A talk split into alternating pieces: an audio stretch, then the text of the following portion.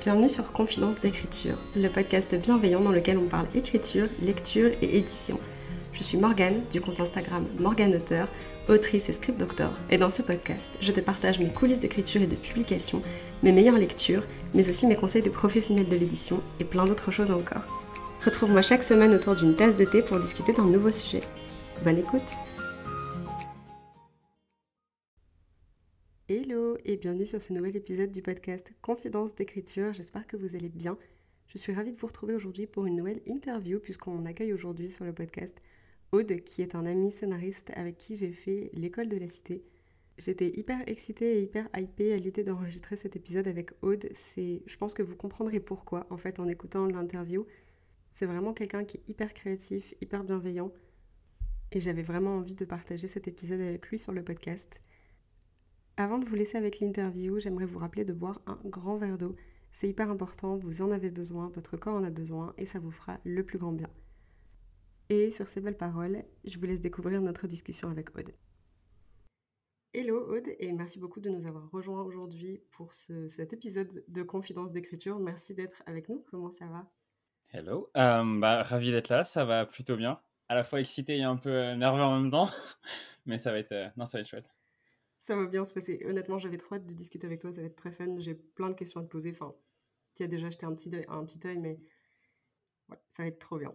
Euh, du coup, pour commencer, la question un peu, euh, un peu fourbe, est-ce que tu peux te présenter à nos auditorices? Euh, Yes. ok. Donc, du coup, bonjour, je m'appelle Aude.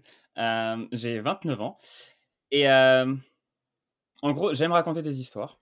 Peu importe la manière et le support, honnêtement, moi, tout me va, tout me convient mais je me suis spécialisé dans le scénario. Cool. Et avant de commencer, je vais te poser une question de, brisage de glace, même si honnêtement, je ne suis pas sûre que ce soit nécessaire de briser la glace, on se connaît depuis quand même un moment, mais bon, j'aime bien les questions et je me dis, je vais laquelle est là.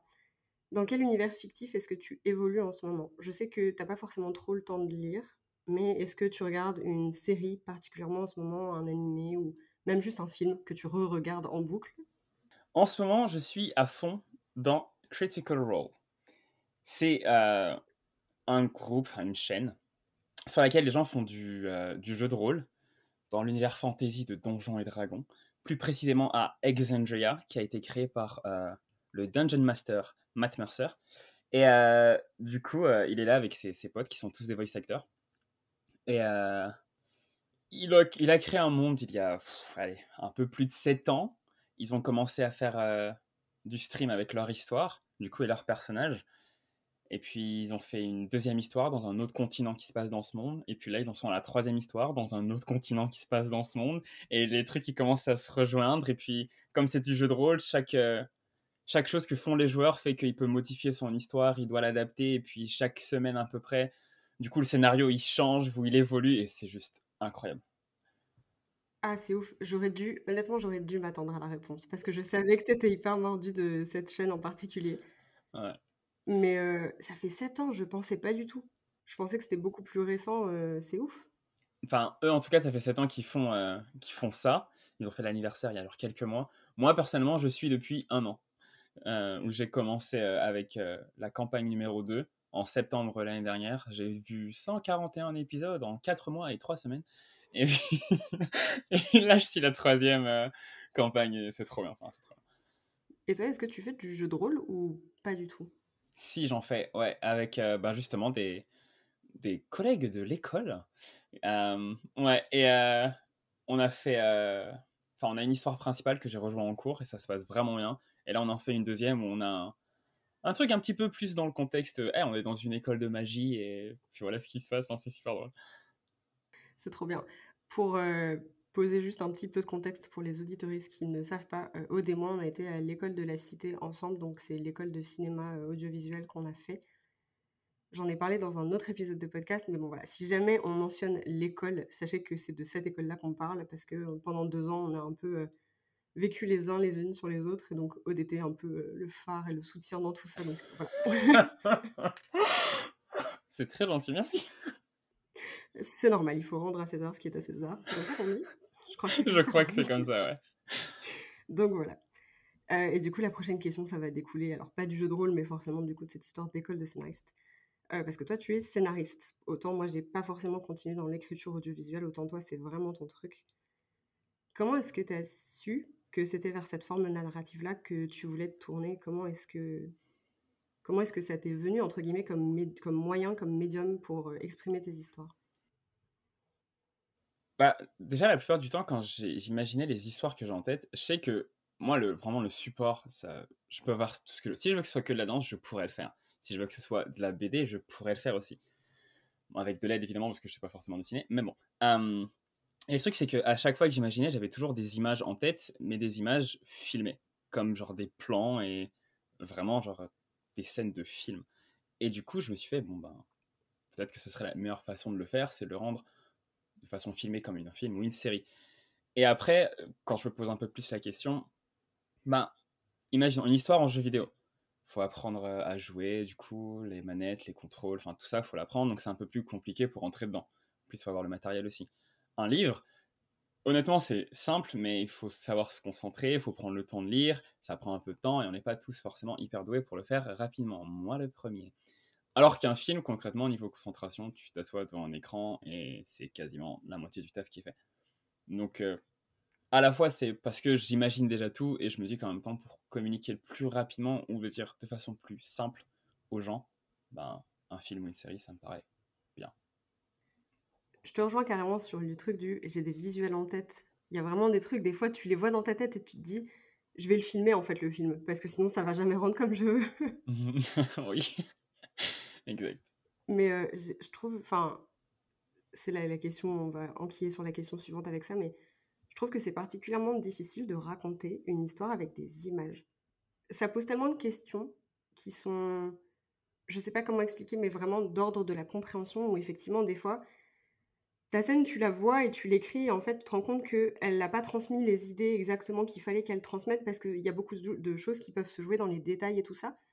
Donc il y a un équilibre hyper difficile entre la subtilité de ce qu'on voit et les, et les informations qu'on va enregistrer de ce qu'on a vu, et ça, je trouve ça hyper impressionnant. Et du coup, la question, c'était un peu genre, à tes yeux, est-ce que ça, c'est un aspect challengeant de l'écriture de scénario, de l'écriture audiovisuelle? Ou est-ce que c'est un des aspects qui te plaît le plus et du coup, euh, tu te poses pas tant la question? C'est un peu des deux, mais il faut vraiment. Ouais, non, concrètement, oui, c'est difficile. Parce que je sais le nombre de fois où, que ce soit moi ou ben, d'autres personnes qui me font lire euh, des scénarios où tu lis et tu les, tu les, rappelles en disant. Euh, excuse-moi, mais ce que tu as marqué, je devais l'interpréter comment Parce que je suis pas sûr d'avoir exactement compris ce que tu voulais. Et ça vient à la fois du fait que, euh, bah, déjà, retransmettre une, action concrète juste en écrivant, c'est pas forcément ultra clair tout le temps. Même quand on lit des livres, des fois, je suis pas sûr d'avoir exactement compris ce qu'on voulait me raconter. et, et dans, dans, le scénario, on nous dit qu'on doit essayer d'écrire le moins romancé possible. Ce qui fait que du coup, ouais, bah, comment j'exprime que mon personnage, à ce moment-là, il ressent tel truc, et puis à l'image, ça se ressent de telle façon. donc s'il fait cette action, c'est pour dire telle ou telle chose. Et je peux pas décrire ce qu'il a dans sa tête. Il ou elle, d'ailleurs, elle. Et, oh Ok, hmm, laisse-moi réfléchir. Et du coup, il faut que tu prennes du temps pour exactement dire ce que tu veux. Mais personnellement, j'ai arrêté d'essayer de, de faire comme on me demandait, parce que flemme déjà, premièrement. Mais ce qui est le plus clair, c'est que la personne qui lit comprenne. Donc euh, je fais un petit mix entre les deux. C'est à la fois romancé, sans forcément dire ce qu'il y a dans la tête, parce que ça, vraiment, ça, je peux pas le mettre à l'écran. Qui fait que du coup, quand on lit, on comprend exactement pour quelle raison. Enfin, du moins, j'essaye. Et c'est ce que je fais. Mais c'est vrai que c'est un challenge, forcément. Ça n'a aucun rapport, mais au moment où tu l'as dit, je me suis dit, c'est un truc que j'avais beaucoup aimé dans La La Land, c'était le traitement des couleurs en plus de la scène, parce que du coup, genre, enfin, visuellement, t'avais plein d'indices dans la manière dont c'était mis en scène. Après, bon, le genre du film fait aussi que là, c'était carrément possible, et c'est vrai que si t'écris, je sais pas moi, de la fantaisie, euh, ça peut se tenter, mais si t'écris un drame ou un truc comme ça, tu vas peut-être pas mettre non plus des feux d'artifice et des couleurs et des sons et lumières un peu partout, mais quoique, en vrai, c'est possible. Concrètement, ouais. Voilà.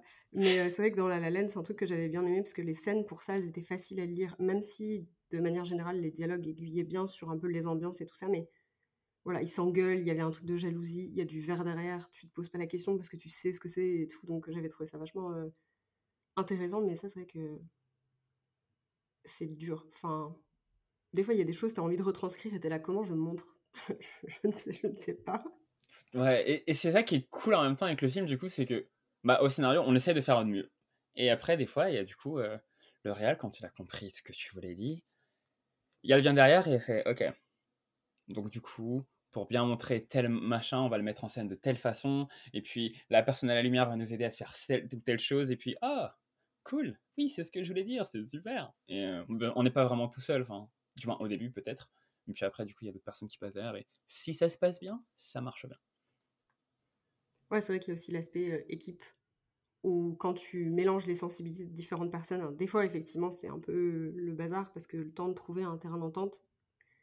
Mais il y a aussi ce truc trop bien où il y a des gens qui ont peut-être aussi des fois plus l'habitude de gérer, bah, tu vois, tu disais les lumières, certains aspects techniques, et du coup qui se disent, bah, en fait, si on la joue un petit peu plus comme ça, ça se comprend mieux, ça passe mieux, et je trouve ça vachement euh, intéressant comme expertise à ajouter aussi. Euh. Ouais, de ouf.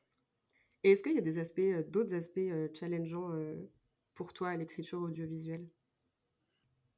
Alors déjà, essayer de faire des films qui font moins de 2h30, ce serait bien. Juste d'écrire des trucs un peu moins longs. Euh, sinon, qu'est-ce qui peut vraiment être compliqué? Euh, Je pense, dans, dans l'écriture même, moi, j'ai pas trop de difficultés, vraiment, si c'est juste pour écrire. Sauf, on va dire, dans le, le fait d'écrire peut-être régulièrement ou d'avoir... Euh, non, ouais, à part la régularité, je vois pas trop. Essayer de pas laisser le perfectionnisme prendre le dessus et puis après, en fait, ok, non, je vais abandonner pendant deux semaines parce que je sens pas que je vais avancer correctement. Enfin, à part ça, je vois pas trop de trucs pour moi en tout cas. Ouais, tu gères suffisamment ton craft euh, pour pouvoir avancer dans ton écriture comme tu veux, mais c'est plutôt des aspects extérieurs de procrastination, de perfectionnisme et d'anxiété et tout ça qui viennent un peu euh, mettre le nez là-dedans, quoi. Ah ouais, ouais, exactement. On va parler de ces deux trucs-là, mais je vais embrayer direct parce que tu m'as tendu la perche et je peux pas. ouais. Tu parles des projets qui font plus de 2h30. Mmh du coup, je sais un petit peu que ton scénario là sur lequel tu travailles en ce moment, ton film, c'est un long métrage qui est assez long. Pour le coup, le, mot lui va bien. Et tu as fini ton, ta première écriture, euh, enfin ton premier dialogué, euh, ta première continuité dialoguée même, euh, là récemment. Est-ce que tu peux nous dire un peu voilà, de quoi ça parle, comment ça s'est passé l'écriture, ce genre de trucs. Ok. Est-ce que je commencerai pas par un pitch peut-être? Pitch, vas-y. Yes. Alors je vais tricher et je vais aller lire ce que j'ai marqué parce que comme ça, euh, ce sera clair et net. C'est pas de la triche. voilà. Eh, donc l'histoire. Déjà le film s'appelle Crossroads, qui en français du coup c'est, je sais même pas. Attends. Chemin croisé, passage piéton. Ouais, c'est plus euh, à la croisée des chemins, quoi, on va dire un truc comme ça. Ouais, un carrefour ou un truc dans le genre. Et donc, euh, Aileen, 28 ans, a une vie plutôt tranquille. Elle est prof d'histoire dans la même université que sa copine de 3 ans. Elles vivent ensemble dans un appartement et elle commence même à renouer quelques liens avec ses parents. Mais quand elle reçoit l'opportunité de faire le travail de ses rêves, Aileen ne sait pas si elle doit tout abandonner pour les accomplir ou rester dans son confortable quotidien. Un peu perdue, elle va alors demander un conseil un parfait inconnu. La base de l'histoire, de ça. Trop bien. Et du coup, tu situerais ce projet plutôt dans quel genre? Moi, je dirais drame familial. Ok. C'est plus drame, mais il y a un aspect famille assez, assez fort quand même. Non et du coup, juste une question. Enfin, là, pour le coup, c'est plus une question pour moi parce que je connais un petit peu les personnages et tout ça. Peyton, du coup, c'est le fameux inconnu euh, à qui elle va poser cette question et qui va un peu s'immiscer dans sa vie. Euh. Tout à fait. Ok. Ah, je sais pas pourquoi je pensais qu'ils se connaissaient d'avant. Je, bah... je, pensais que c'était la, enfin, sa copine qu'elle allait rencontrer via le truc, alors qu'en fait, pas du tout, elles sont déjà ensemble au début. Ouais. De base, je voulais faire. Euh, une... Je voulais que ce soit une romance au tout début, au tout, tout, tout, tout début de l'histoire, euh, aux prémices, la jeunesse de l'idée. Je me suis fait, ouais, je vais... ça sera une romance, un truc comme ça, et puis. Bah, les personnages m'ont fait non. Et donc, du coup, ben, ce n'est pas, pas, le cas. Mais euh, je suis très content de comment ça évolue. Il faut que je change deux, trois trucs aussi. Il faut que j'envoie à certaines personnes qui m'ont demandé la V1 parce que j'ai besoin de retour ici. Bonjour. Et euh, ouais, enfin. Ouais, du coup, ça, ça, ça, donne ça pour l'instant. Un peu long, certes. Est-ce qu'un jour, il faudrait pas que je fasse que de la série? Peut-être. Mais euh, il y, y, a des trucs déjà. J'ai déjà, déjà, des pistes, mais ça va être bien d'avoir des, des yeux frais dessus.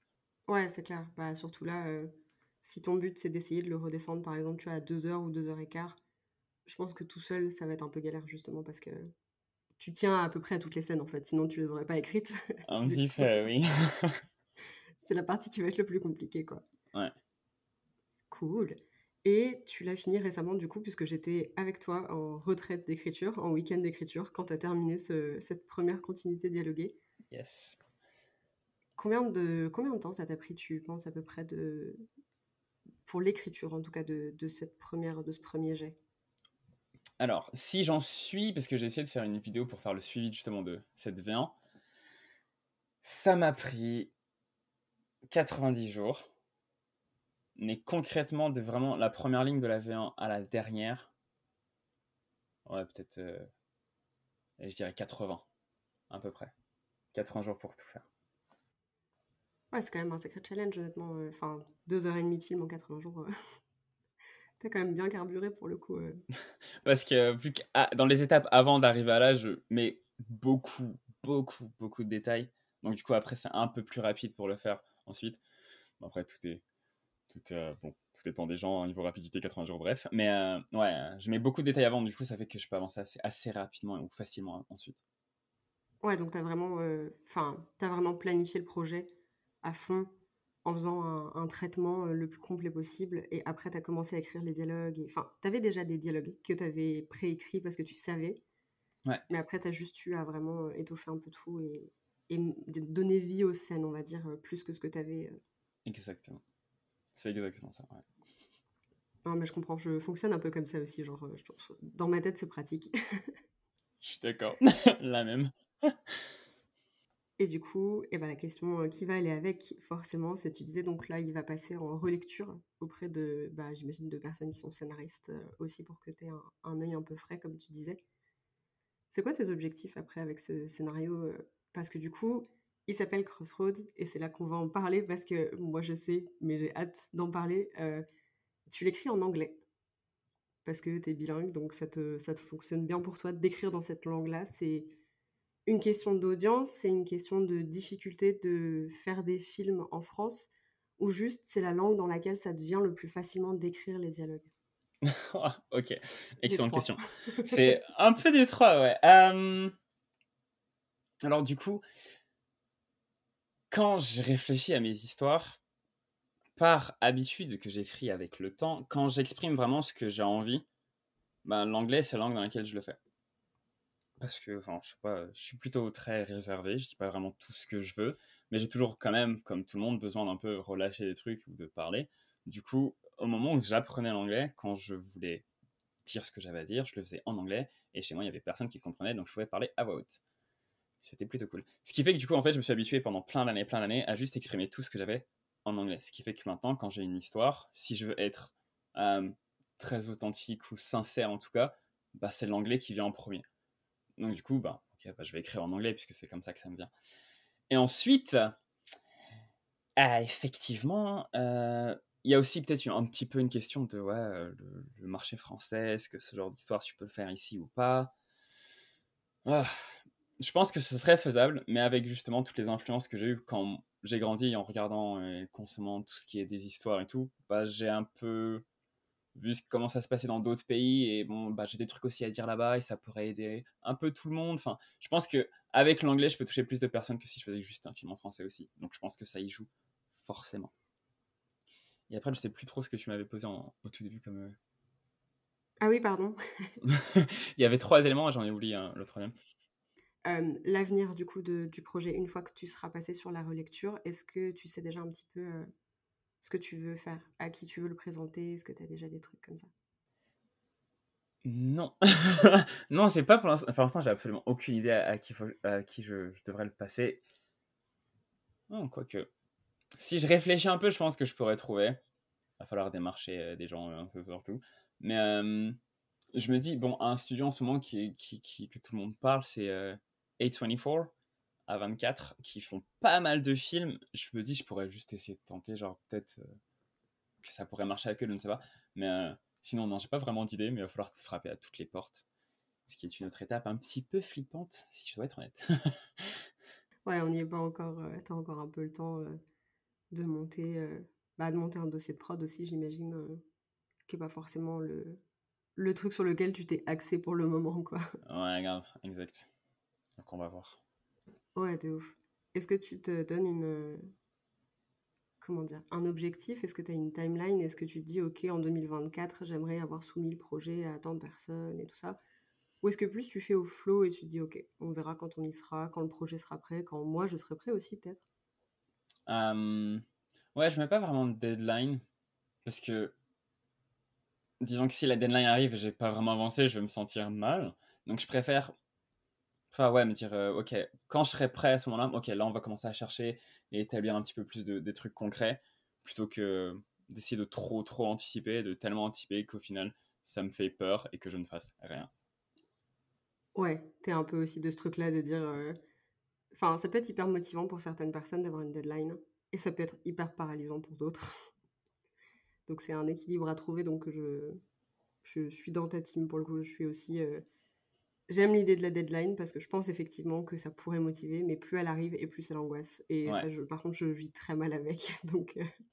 ouais, bah, la même chose, c'est pareil. Donc, du coup, euh, on va faire ça pour l'instant.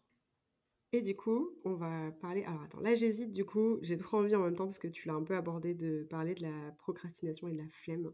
Mmh du coup, la question, ce serait plutôt genre. J'imagine que pour toi, la procrastination et le perfectionnisme, ça va un peu main dans la main parce que tu procrastines parce que tu es perfectionniste et que tu as un peu peur de ne pas arriver à tes standards que tu t'es fixés Ou est-ce que je projette mes trucs sur toi? Je sais pas, tu me dis aussi, il n'y a pas de souci. Euh. Non, franchement, je pense que c'est ouais, ça aussi. Il y a, y a, le fait que bon, la, la, procrastination, je sais que c'est c'est facile, ça m'attrape d'un coup, c'est facile, ah, je ferai juste demain. Ça peut commencer comme ça en tout cas, mais en général, je crois que c'est juste parce que j'identifie pas encore que c'est ah, je sens que je vais pas réussir. Donc je préfère remettre à plus tard. Et je me rends compte un peu vers la fin, ah, effectivement, c'était ça. Et je pense que ça va, ça va clairement de pair euh, aussi. Au moment où j'ai commencé à le dire, j'étais là, je suis peut-être en train de projeter un peu mes problèmes sur Aude. Mais parce que pour moi, ça va vachement dans ce sens-là aussi, où je me dis, je sais pas si je suis capable de le faire. Et du coup, plutôt que de me confronter à la difficulté, je me dis, moi, je regarderai ça dans six mois. Sauf que six mois plus tard, t'arrives et t'as toujours pas écrit, t'as toujours pas travaillé sur le projet, et t'es là, bah, en fait, je vais pas y arriver si je m'y mets pas. Sauf que j'ai pas envie, parce que j'ai pas envie de rater. J'ai pas envie de me rendre compte que j'aurais dû commencer il y a six mois et tout. Enfin bref. Et puis la boucle continue, et puis c'est. Ah, c'est clair, c'est terrible. Mais du coup, t'as quand, même as quand même réussi à sortir de ça, puisque bah, là, t'as écrit ta, ta V1 tu vas retravailler le projet, c'est ça fait un moment que tu es dessus, c'est une histoire dans laquelle tu crois vraiment et tout. Est-ce que tu aurais potentiellement genre un, deux, peut-être trois conseils ou des trucs que toi tu as fait pour t'aider à pas forcément surmonter, mais juste faire taire le temps de prendre confiance? Euh, bah Comme toute chose, il n'y a pas vraiment de remède miracle. Ça qui est un peu un relou, c'est qu'on peut pas genre s'en débarrasser, il faut apprendre à vivre avec. Et, du coup, bon, déjà, je me laisse du temps. Dire, ok, là, j'ai pas envie, d'accord. Pourquoi t'as pas envie? Puis après, bon, faut prendre le temps, arriver à être assez honnête avec soi-même pour s'avouer que, ah, bah, c'est parce que j'ai peur de rater, ah, parce que je me sens inséré, euh, insulte que tu te répètes souvent. et une fois que ça c'est fait, bon, bah, j'essaie d'y aller petit à petit. Mais de toute façon, après, je pense comme un peu tout le monde, je ne sais pas, mais en tout cas, moi, je sais que même si je n'écris pas, et que je procrastine, l'histoire elle est toujours dans ma tête quoi qu'il arrive. Donc même si je vais pas écrire, elle va quand même être là et je vais la travailler un peu d'une façon ou d'une autre. Et euh, le truc que j'aurais à dire, c'est d'essayer d'être indulgent avec soi-même et d'accepter que ben parfois ben ouais les, deadlines qu'on s'impose ou juste les euh, les standards qu'on se donne, ouais ben on va pas les atteindre et c'est pas si grave que ça. C'est long à accepter, même dans le petit, euh, on va dire les petites euh, deadlines qu'on s'impose, même à ce moment-là, c'est dur à accepter de se dire ouais, bah, je vais pas réussir, mais c'est pas si grave. Si je dépasse, c'est pas grave. Et après, il faut se laisser le temps et puis y retourner petit à petit. Et puis, il faut aussi savoir que malheureusement, c'est une boucle et donc ça va recommencer un jour ou l'autre. Et puis, ouais, j'ai pas vraiment de conseils à part euh, prendre le temps et se laisser le droit de dire des fois, bah, désolé, bah non, aujourd'hui ce sera pas possible. Pendant peut-être deux semaines, ce sera pas possible non plus. Et c'est pas grave. Le plus important, c'est d'abord prendre soin de sa propre santé mental aussi. Et puis, bah, on écrira pourra, quoi. Ouais, il y a une certaine bienveillance qui vient dans ton processus quand même de dire c'est ok, ça va prendre du temps, c'est normal, ça va revenir et je serai peut-être plus équipée la fois prochaine pour lutter contre le perfectionnisme et la procrastination. Et si je suis pas mieux équipée, bah je le referai parce que ça va, enfin c'est cyclique, c'est ce que tu dis. Enfin, et c'est vrai qu'il y a un truc aussi de dire des fois c'est ok de se rendre compte aussi et c'est ton cas aussi parce que tu travailles à côté, t'es pas du tout scénariste à temps plein, donc tu as un taf alimentaire à côté. Et il y a des semaines où, ouais, j'imagine, tu as juste pas l'énergie, pas le temps, il y a plein d'imprévus partout. Et des fois, ça saoule et tu te dis, ah, maintenant, mais est-ce que je me sers pas de ça comme excuse? Et non, pas du tout, en fait. Genre, enfin, se drainer comme ça parce qu'on pense qu'il faut écrire et tout ça, quand en fait, c'est pas la bonne semaine pour, des fois, ça fait plus de mal que de bien, quoi. Tout à fait. C'est vrai que des fois, je rentre du, du taf et je suis juste éclaté, comme on dit. Vraiment, j'en peux plus, j'arrive pas, je veux juste dormir. Et ouais, je culpabilise de pas avancer, mais bah, j'ai pas vraiment le choix en fait. Je, suis un peu obligé de le faire si je veux juste manger, par exemple. Enfin, donc ouais, il faut accepter ça aussi. Il faut accepter que bah, malheureusement, je peux pas faire l'écriture pour l'instant ma priorité numéro une. Donc je suis obligé de bah, prendre plus de temps et la bienveillance est venue du fait que bah, pendant des années, j'ai fait l'inverse, je me suis flageolé et ça m'a pas vraiment aidé. Donc, c'est peut-être bien aussi des fois de prendre un peu soin de moi quand même. voilà quoi. Bah ouais, en vrai, c'est dommage que tu aies commencé par le mauvais. Mais je pense qu'on fait tous ça, de commencer par la mauvaise solution, d'effectivement se flageller, se culpabiliser, tout ça, avant de se dire ça m'amène nulle part en fait, et ça me fait beaucoup de mal, donc est-ce que j'essaierai pas une autre approche? Exact. Et c'est pas facile, mais c'est cool que, que tu aies eu ce déclic-là pour toi, et effectivement que tu puisses prendre soin de toi là-dessus. Et les soirs où tu rentres et t'es éclaté, comme tu dis, bah il y a un moment, tu peux te mettre deux heures devant l'ordi, hein, mais c'est deux heures que tu vas passer à te dire je devrais dormir parce qu'en fait je suis, je suis pas du tout dedans. Et le lendemain, tu vas culpabiliser de t'être forcé à écrire alors que tu aurais dû dormir pour des mots que tu vas relire et tu vas te dire ouais c'est pas ouf en plus. c'est un cercle un peu vicieux là-dessus, je trouve. Euh. Toujours. tout. Il y a toujours des cercles partout. J'ai marre de me mettre les pieds dedans, mais bon, écoute, euh, je marche où je peux. Hein. Et du coup, bah, maintenant qu'on a parlé de cette partie euh, perfectionnisme et procrastination et tout ça. On va partir sur l'autre question que je voulais te poser aussi.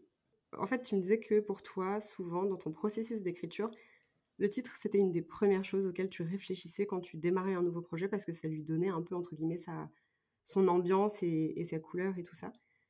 Qui est un truc sur lequel je suis hyper impressionnée parce que moi, le titre, enfin, là, typiquement pour Frontières numériques, je me suis dit, ouais, c'est un titre de travail, ça restera pas. Et finalement, bon, bah, c'est le titre définitif, mais c'était pas prévu pour.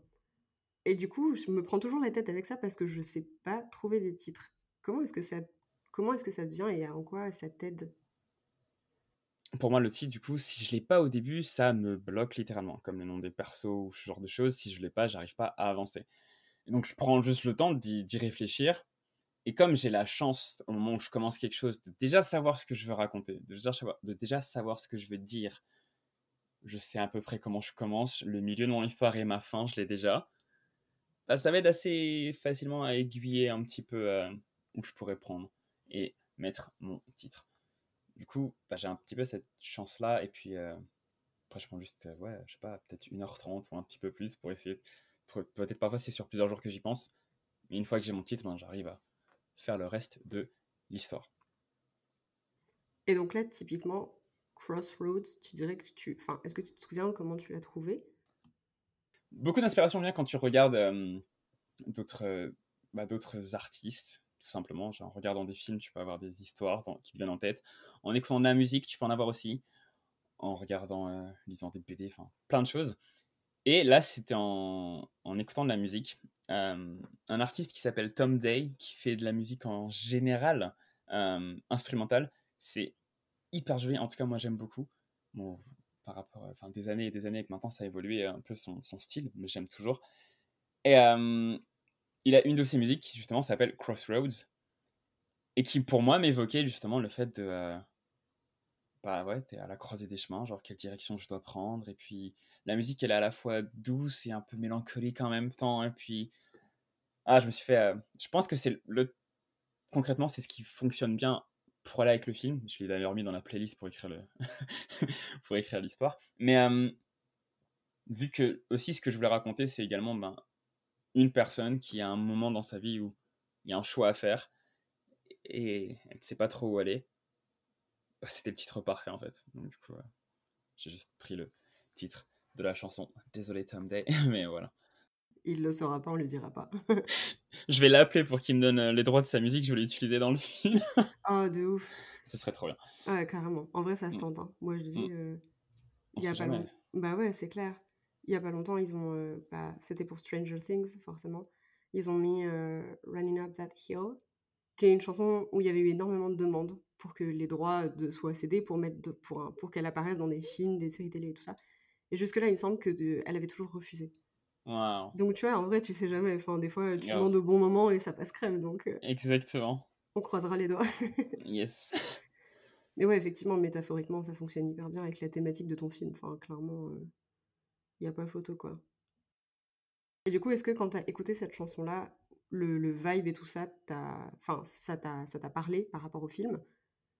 Est-ce que tu t'as visualisé des trucs dans ta tête? Est-ce que tu as vu des scènes de ton film sur cette musique? Genre comme si tu t'étais fait une fan vide, tu vois. Genre, Oh yes. Bah, ouais, un peu, ouais. J'ai eu quelques images et tout, et je me suis dit, ok, bon, là, je pourrais faire ça. Oh là là, puis un petit résumé comme les, comme les AMV concrètement du film et tout. Je le faisais déjà dans ma tête, j'étais en mode, ok, trop bien. Et puis en écoutant bah, d'autres musiques qui avaient à peu près cette même, cette même, ouais, cette même vibe, cette même ambiance, bah, j'avais concrètement des scènes entières. Ok, cette musique, c'est cette scène. Cette musique, c'est cette. Puis après, voilà, je, ok, je mets tout en même temps j'allonge un peu, j'étire. Ouh là, ça fait 2h40, c'est pas grave. Mais euh, ouais. ouais, clairement, j'ai eu cet un peu de, de montage AMV du film hein, sur la musique, c'est parfait. Générique de fin qui défilait dessus et tout. Genre, ah, mais c'est trop bien. J'adore aussi ça. C'est genre les AMV et les trailers, les bandes annonces. Ça, vraiment, bon, les AMV, c'est très clairement, c'est plus amateur, enfin, c'est plus amateur amatrice euh, sur le côté, euh, voilà, mais les trailers, tu peux être sûr que. Enfin, moi, je vois un trailer, même si le film est nul, hein, j'ai des frissons, mais jusque-là, euh, les poils dressés sur les bras et tout, ça fonctionne de ouf sur moi, j'aime trop ça. Du coup, je m'en fais des fois dans ma tête euh, pour des projets. Je suis là, oh, incroyable. Après, je suis là, il faut l'écrire quand même, ce projet. Ça peut être une bande-annonce toute sa vie, tu vois. grave, grave, ouais, c'est vrai, c'est vrai. J'y pense des fois, genre, euh, ah, pour ça, je pourrais faire tel trailer et tel truc et tout. Et, mais après, c'est le même truc, c'est vrai, faut pas que ça reste qu'un trailer. Mais ouais. Et du coup, alors ça, ça va être une partie un peu plus faux parce que ça va, être, ça va te demander une réponse que, qui va être peut-être un peu plus longue, un peu plus chiante. Si jamais t'as pas envie de répondre à la question, il y a genre zéro souci, mais tu nous avais livré une fois sur le Café des autoristes un espèce de guide pour trouver un titre avec différentes catégories de titres et tout ça. Est-ce que tu te sentirais brièvement de le partager ici aussi pour que les, les gens qui galèrent avec leurs titres comme moi puissent bénéficier un petit peu de, de cette sagesse? Bah ouais, il n'y a, aucun problème. Donc du coup, moi, d'une façon ou d'une autre, ça m'aide un peu à faire des titres. Mais euh, en étudiant involontairement un petit peu euh, tous les titres des films et trucs qui existent, je me suis rendu, je me suis rendu compte qu'il y a environ six catégories. Euh, il y a les titres, on va dire simples, parce que feignant, c'est peut-être un peu violent comme terme. Et c'est la catégorie des titres où ben, j'ai l'impression qu'on fait pas vraiment d'effort pour, pour le nommer, parce que c'est juste nommé après le prénom du personnage ou des personnages principaux. Du coup, ben ouais, là ça donne aucune vraiment info sur ce qui va se passer. On a juste le nom du perso et c'est tout. ça peut servir des fois quand par exemple on a des franchises, c'est sûr que là ça fonctionne. Par exemple, tout ce qui est Percy Jackson, bah, c'est Percy Jackson, mais quelque chose. Donc, on a le perso principal et l'antagoniste. Enfin, ça donne des une sorte euh, d'idées, mais très vagues sur ce qui pourrait se passer. En général, même, on ne comprend pas vraiment le titre avant de d'avoir lu ou regardé euh, l'histoire. Donc, pas forcément le meilleur titre, mais c'est pratique, surtout quand on fait des franchises. Euh, ensuite, on a les titres concept. C'est là où l'histoire est up, mais on met en avant le concept du récit dans le titre j'avais pris comme exemple Retour vers le futur, qui, même si on ne sait pas du tout de quoi ça parle et c'est peut-être un peu différent de ce qu'on peut s'imaginer, déjà on a ce truc de Retour vers le futur. Enfin, attends, c'est, bon, c'est tu voyages dans le temps, je suppose, mais comment tu fais pour retourner dans le futur? Ça veut dire que tu as déjà été? Bref, on commence à se poser des questions rien qu'en voyant le titre. Donc, euh, le titre qui repart sur le.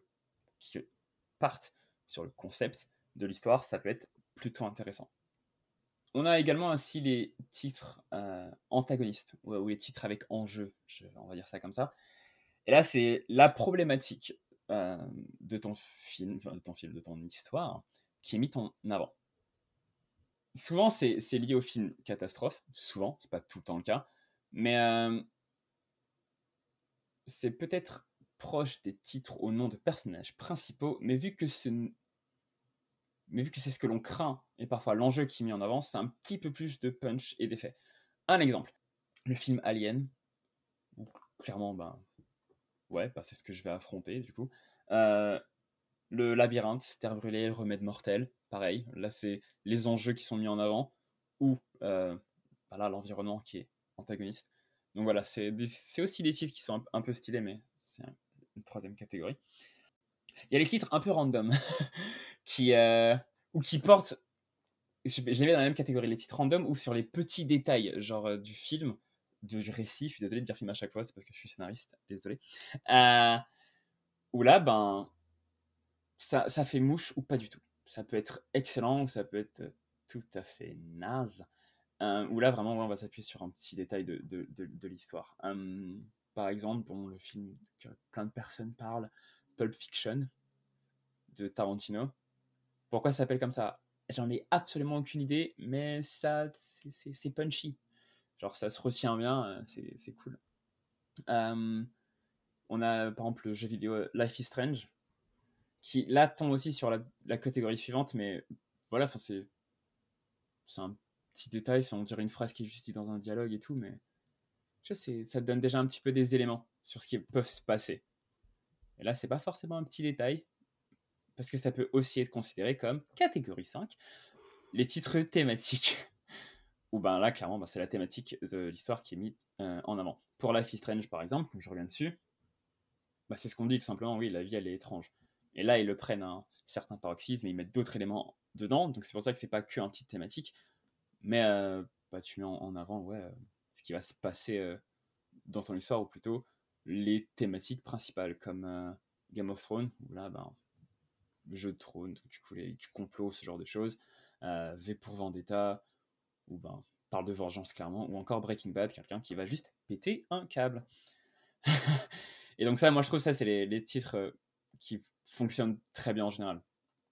Ça donne des informations sur ce qui va se passer, et euh, ouais, c'est plutôt cool. Et enfin, la dernière catégorie, c'est les titres qui mélangent un petit peu tout.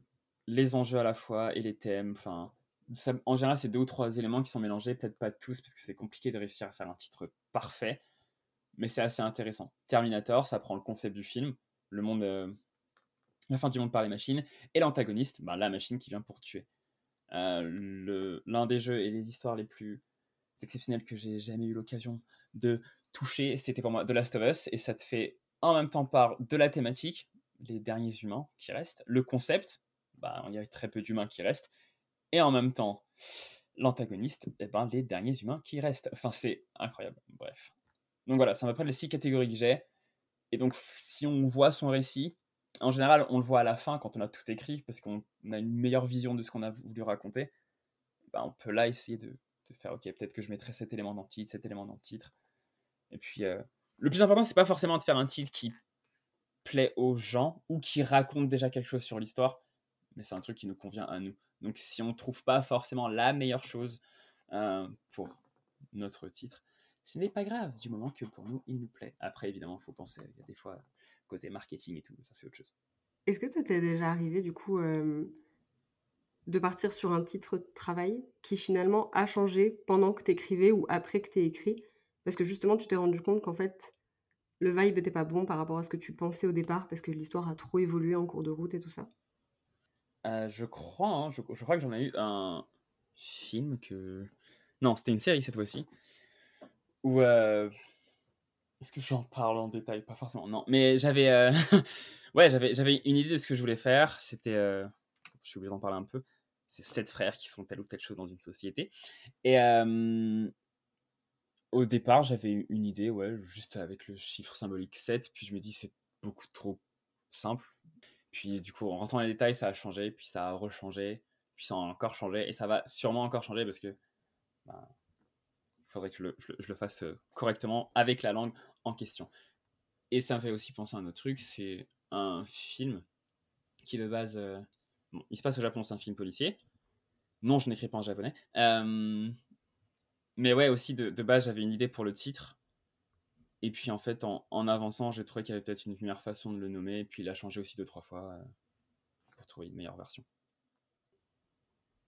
Ouais, ok, donc ça t'arrive quand même de temps en temps, euh, avec l'évolution, de revenir un peu euh, sur un titre quand t'as l'impression qu'il te dessert ou que t'es finalement pas si attaché que ça. euh. Ouais, ouais. Et ça m'a aussi aussi l'inverse, c'est de faire un titre de travail. Mais en général, je travaille pas dessus quand ça arrive. Et finalement, le titre qu'on a trouvé, pour exemple, il est juste parfait. Je veux plus jamais le changer parce que je le trouve excellent.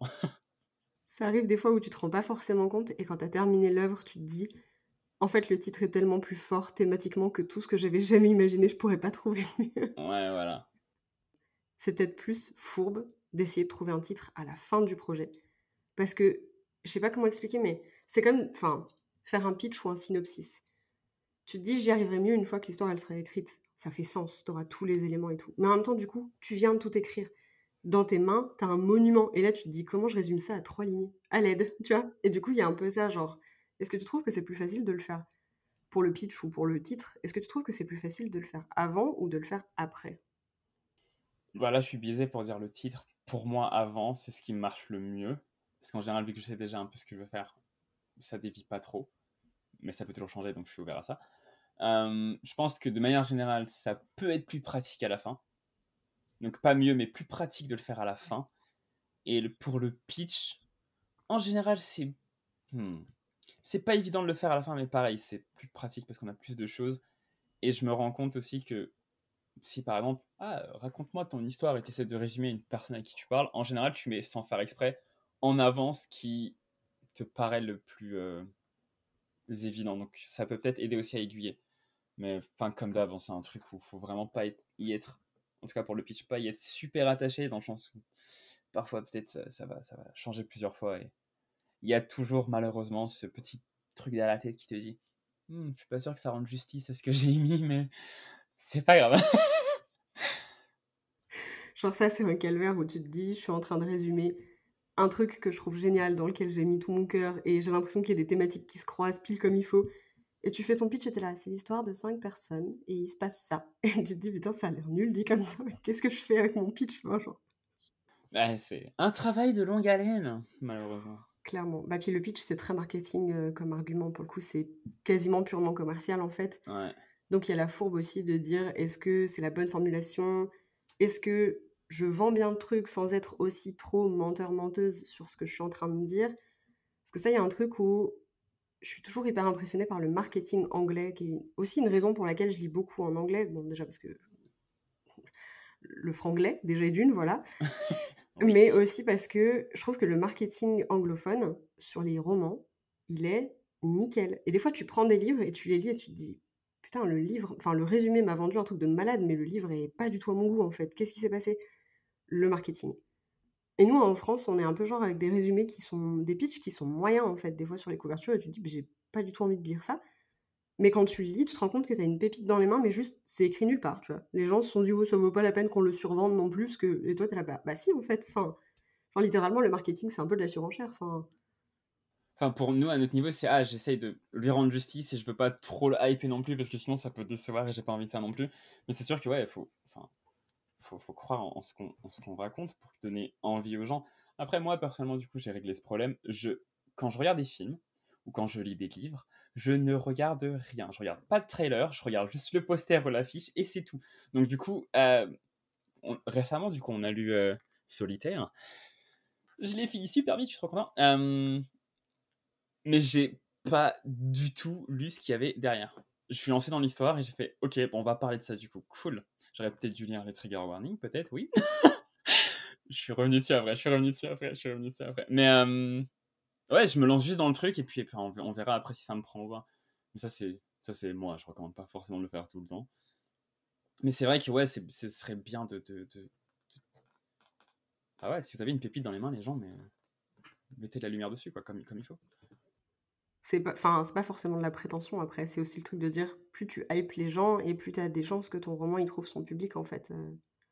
ça fait pas de mal des fois de, de lâcher une phrase euh, qui fait super euh, ta ta ta ta. Ouais. Tu vois, enfin, je sais pas comment, je sais pas comment le mettre en mots, mais.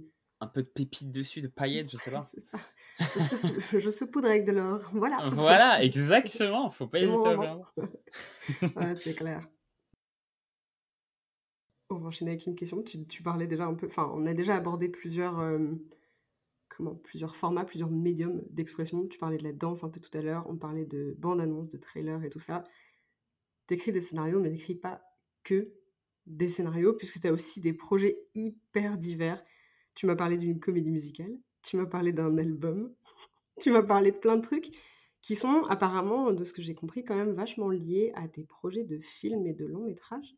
Est-ce que tu peux nous parler un petit peu de, de tout ça et du, entre guillemets, genre Ode Cinematic Universe, où vraiment tu, tu crées toi-même en fait euh, tout un univers dans lequel tes, tous tes projets ont un peu rapport les uns avec les autres. Est-ce que, est-ce que tu peux nous parler un peu de ça? Donc, la plupart des projets sont liés. Oui. Euh, quand en tout cas c'est des histoires, parce que si par exemple dans la musique c'est pas forcément que des histoires, mais peut-être des euh, ah essaye de retenir telle chose, ça peut être intéressant ou t'aider dans ta vie, je ne sais pas. Bref, on verra. Mais la plupart des choses, oui, sont liées, mais pas forcément avec de grands impacts les gens sur les autres. Commençons par commençons. La majorité de mes histoires, vraiment genre 80% ou peut-être un petit peu plus, je les ai eues assez tôt, genre entre 18 et 24 ans, genre avant l'école en fait. Donc quand j'y ai réfléchi, je me disais juste, ah bah là il se passe tel élément dans tel pays, c'est une petite histoire qui arrive. Et puis j'ai une autre histoire qui vient en tête, c'est encore autre chose, mais ça c'est pas dans la même... euh, c'est peut-être 20 ans après, mais c'est pas forcément lié. Mais je me dis tout simplement, enfin, les... ça peut juste se passer dans le. Enfin, comme nous tous les jours, en fait. Je, me pars sur le principe que c'est comme nous maintenant. Nous, là, on est en train de faire ça, on est en train de discuter. On fait un podcast, c'est trop bien, mais après, à l'autre bout du monde, il y a peut-être quelqu'un qui est en train de s'entraîner pour je ne sais pas quelle compétition, ou une autre personne qui malheureusement est en train de galérer parce que ben, a perdu son travail ou je sais pas quoi. Enfin, il y a énormément, énormément de choses qui se passent qui n'ont pas forcément de gros effets les uns sur les autres, mais qui font partie du même monde. Bah, je me suis un peu parti sur ce concept-là, et donc sur plusieurs, plusieurs années, toutes mes histoires, elles se passent dans cette même euh, fourchette. Et j'aime bien faire des petits rappels, des petits, euh, des vraiment tout petits liens de temps en temps, genre ah là c'est la même moto qui était dans tel film, bref, avec plus ou moins de conséquences. On a forcément un petit peu l'influence de, Marvel qui a fait tous ces films liés, sauf que évidemment, euh, nous, on peut le faire en ayant vraiment quelque chose de très cohérent, parce que tout est pensé avant et par, on va dire, les mêmes auteurs, ce qui fait que du coup, euh, je peux avoir une histoire qui se passe là, et c'est l'histoire avec une personne qui fait des films, euh, enfin qui fait de la musique pour des films. Donc sur une histoire qui se passera des années plus tard, un des personnages apprécie un film et la musique a été faite par ce personnage. C'est à peine mentionné, c'est un tout petit détail, mais c'est lié. Euh, puis avoir des conséquences plus graves où il y a toute une série que j'ai en tête qui donne euh, aux gens, par exemple, ah, la société ne devrait pas fonctionner de telle façon, donc ils essaient de lancer euh, une petite révolution, disons. Et après, j'ai une histoire qui se passe encore 30 années plus tard, où c'est les répercussions de ce que ça a lancé euh, la révolution et la société comme elle a changé maintenant.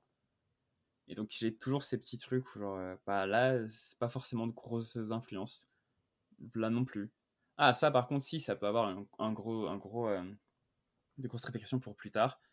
Et en gros, c'est juste une fresque sur, euh, je sais pas, euh, 80, 120 ans, un truc comme ça. Et juste, on, on suit un peu comment ça évolue. Mais... Ouais, toutes les histoires sont importantes elles-mêmes. Et si on sait pas qu'elles sont liées, ça ne change rien du tout à la compréhension. Enfin, Moi, c'est plus, euh, entre guillemets, euh, de la cohérence interne pour toi.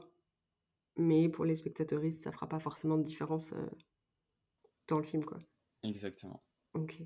Ça me fait un peu penser à l'univers d'Alice Oseman, et du coup, tu mentionnais L'année solitaire qu'on a lu tous les deux.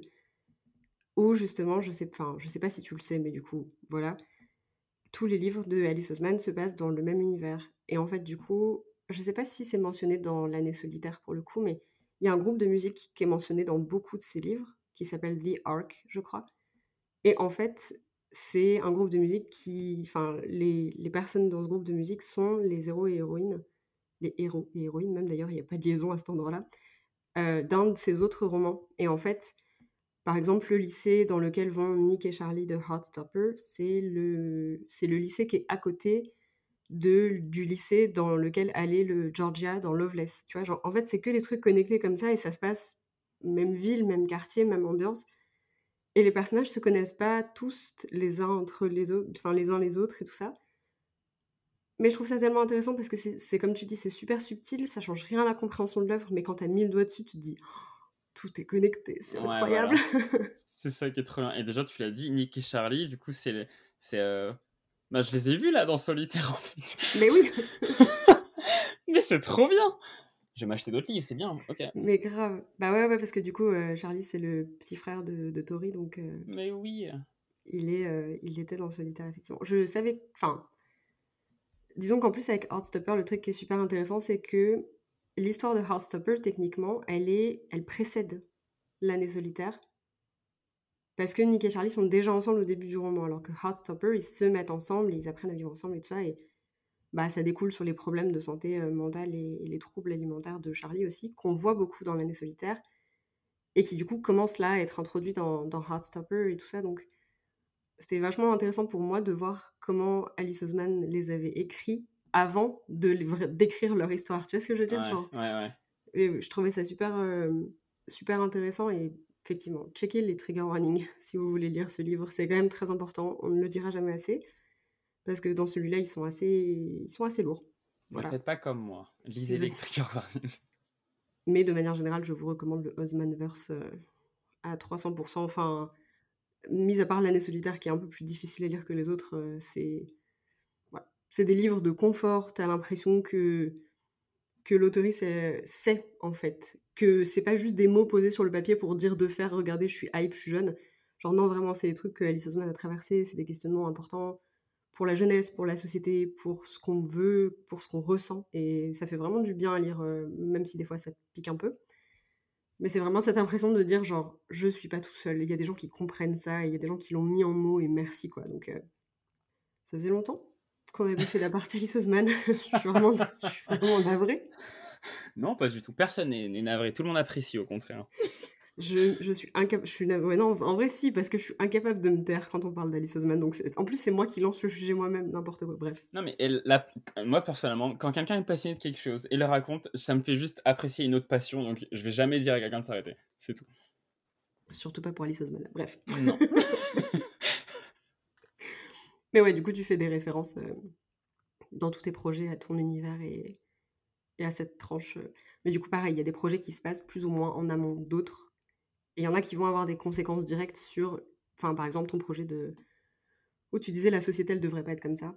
Mhm. C'est un film qui va. dont, Enfin, c'est un projet en tout cas dont va découler directement un autre projet qui se passe 20 ans plus tard et où tu as toutes Ouais. les conséquences de ce qui s'est dit et de ce qui s'est fait, quoi. Ouais, y a- y a- y a- c'est, je crois que c'est la vraie seule histoire qui. euh, Ben après celle-là, ouais, on va plutôt voir vraiment ce que ça a déclenché, les répercussions plus ou moins positives euh, qu'il y aura après. ouais. Mais sinon, celle d'avant, un peu moins. Ça dépend des genres aussi dans lesquels tu les écris, quoi. Aussi, ouais. Genre là, pour le coup, le drame, c'est sûr que tu te vois mal déboucher sur un projet de SF euh, 100 ans plus tard avec le drame que tu es en train d'écrire, par exemple. Mhm. Mm.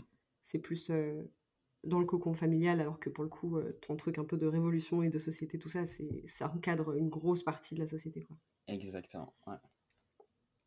Comment est-ce que les, les idées et la confiance de vouloir tenter autant de médiums différents, ça te... Je sais pas comment expliquer, genre, comment te viennent les idées, ça j'imagine que c'est... Comme comme c'est sur du, du détail et des trucs que tu réfléchis, c'est un peu...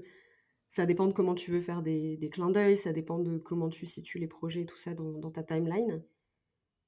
Mais par exemple, pour le coup de la comédie musicale, si ça a un rapport avec cet univers-là, comment, te, vient l'envie et la confiance de te lancer dans des nouveaux médiums que tu n'as pas forcément encore travaillé? Parce que je trouve ça assez impressionnant, euh, cette soif de découverte constante, en fait. Je sais pas si je peux appeler ça comme ça, mais Euh, fou.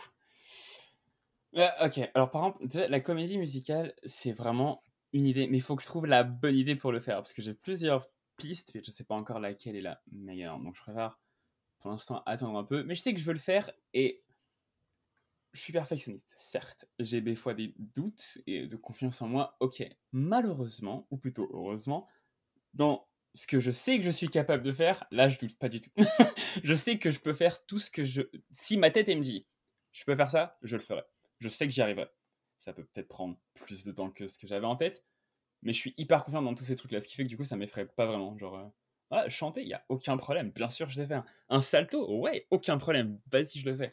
Un film, ouais, pas de problème. Tu veux que je joue dedans même, il y a aucun souci. Je ne sais pas pourquoi je suis confiant, mais je le suis. Et donc, euh, je suis pas effrayé de le tenter.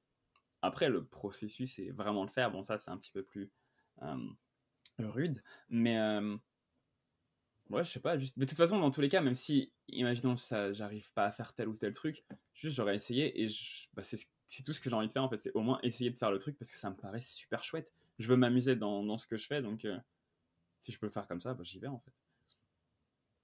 Ouais, je trouve ça trop bien. Enfin, genre, moi je suis une grande stressée vie et quand, j'ai, quand je commence à savoir que je, je sais pas trop où je pose les pieds, genre, c'est vraiment horrible. Du coup, ça m'impressionne trop que vraiment, en fait, euh, toi, ce qui te vient à l'esprit, c'est genre, euh, je vois pas pourquoi je pourrais pas. Tu vois Et je trouve ça trop bien, parce qu'en général, on a plutôt tendance à se dire, ah bah non, je sais pas, donc je peux pas. Et toi, t'es là, mais qui a dit que je pouvais pas apprendre, tu vois? Je crois que. c'est, je crois que c'est en partie dû au fait que. Bon, il y a plusieurs choses, en même temps. Quand on grandit, des fois, il y a des gens qui disent, non, mais tu peux pas faire ça. Et moi, dans ma tête, du coup, c'est, mais en fait, t'es qui pour dire ça? Je vais te montrer que t'as tort. Donc, j'ai réagi beaucoup en mode, euh, ah ouais tu crois que je suis pas cap? Bah, je vais te montrer. Tu vois, c'est un petit peu cette attitude qui est restée sur, euh, sur tout ce, genre de, choses. Et après, il y a d'autres moments vraiment où euh,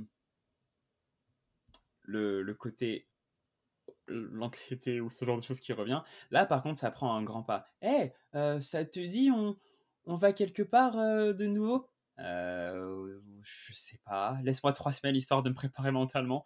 Ah, il faudrait que tu appelles telle personne pour euh, prendre rendez-vous. Hein? Décrocher le téléphone? Non, non, non. Arrêtez, s'il vous plaît.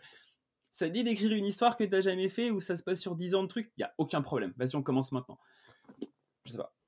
Ouais, on va dire que tu as une zone de confort créatif, enfin créative qui est vachement étendue et tu peux te promener dedans sans souci, mais par contre, euh, voilà, appeler au téléphone, je comprends, c'est non. zone créative de confort, c'est trop bien dit. Ouais, exact. Ouais, ouais. Ah, c'est trop cool, ça m'impressionne de ouf. Enfin, je sais que j'essaie vachement de tirer de ta mentalité sur ça, parce que ta confiance en toi et en tes projets et en le fait que, en fait, tu sais que tu es quelqu'un de créatif et tu sais que tu as envie de le faire. Et ça, c'est toujours, ça m'a toujours impressionné. Je me suis toujours dit, putain, un jour, je serai comme Aude. Genre, vraiment, je vous le dis. Et du coup, j'essaie vachement de m'inspirer de ça et, et de tracer ma route en me disant genre ouais je sais que je suis une personne créative et tout et vraiment ça c'est enfin voilà. Je pense que je te l'ai jamais dit à voix haute mais du coup je te le dis là. Vraiment. Bah, merci beaucoup. Euh, il y, a, y, a, aussi ce truc je suis enfin je, je le sais aussi que ça joue c'est que j'ai beaucoup de personnes que je connais qui justement ont un peu l'effet inverse où genre bah j'ai trop peur d'essayer ou bah non de toute façon ça sert à rien ou ah euh, qui en fait qui abandonnent parce que ça a l'air dur. Et du coup ben, pour quelle raison, je ne sais pas, mais je fais, bon, ben, si cette personne n'a pas réussi, moi, je vais leur montrer que c'est possible. Et une fois que je serai arrivé là où je serai, ben, je vais leur faire, tiens, j'ai ouvert une porte, viens, on y va. Parce que je. Enfin. Il y a de la place, quoi. Si tu veux, je t'en fais, il n'y a pas de problème. Donc c'est un peu le. Je vais, je me battre pour les autres parce que le monde, il est chiant et j'ai pas envie que pour eux, ce soit chiant aussi. Mais c'est vrai, enfin, il y a de la place et on est quand même la. Enfin, on est la, la génération de créatifs créatifs qui commence à à prendre le pas sur les autres en fait euh, qui vont euh, bah, partir à la retraite, arrêter de créer ce genre de trucs.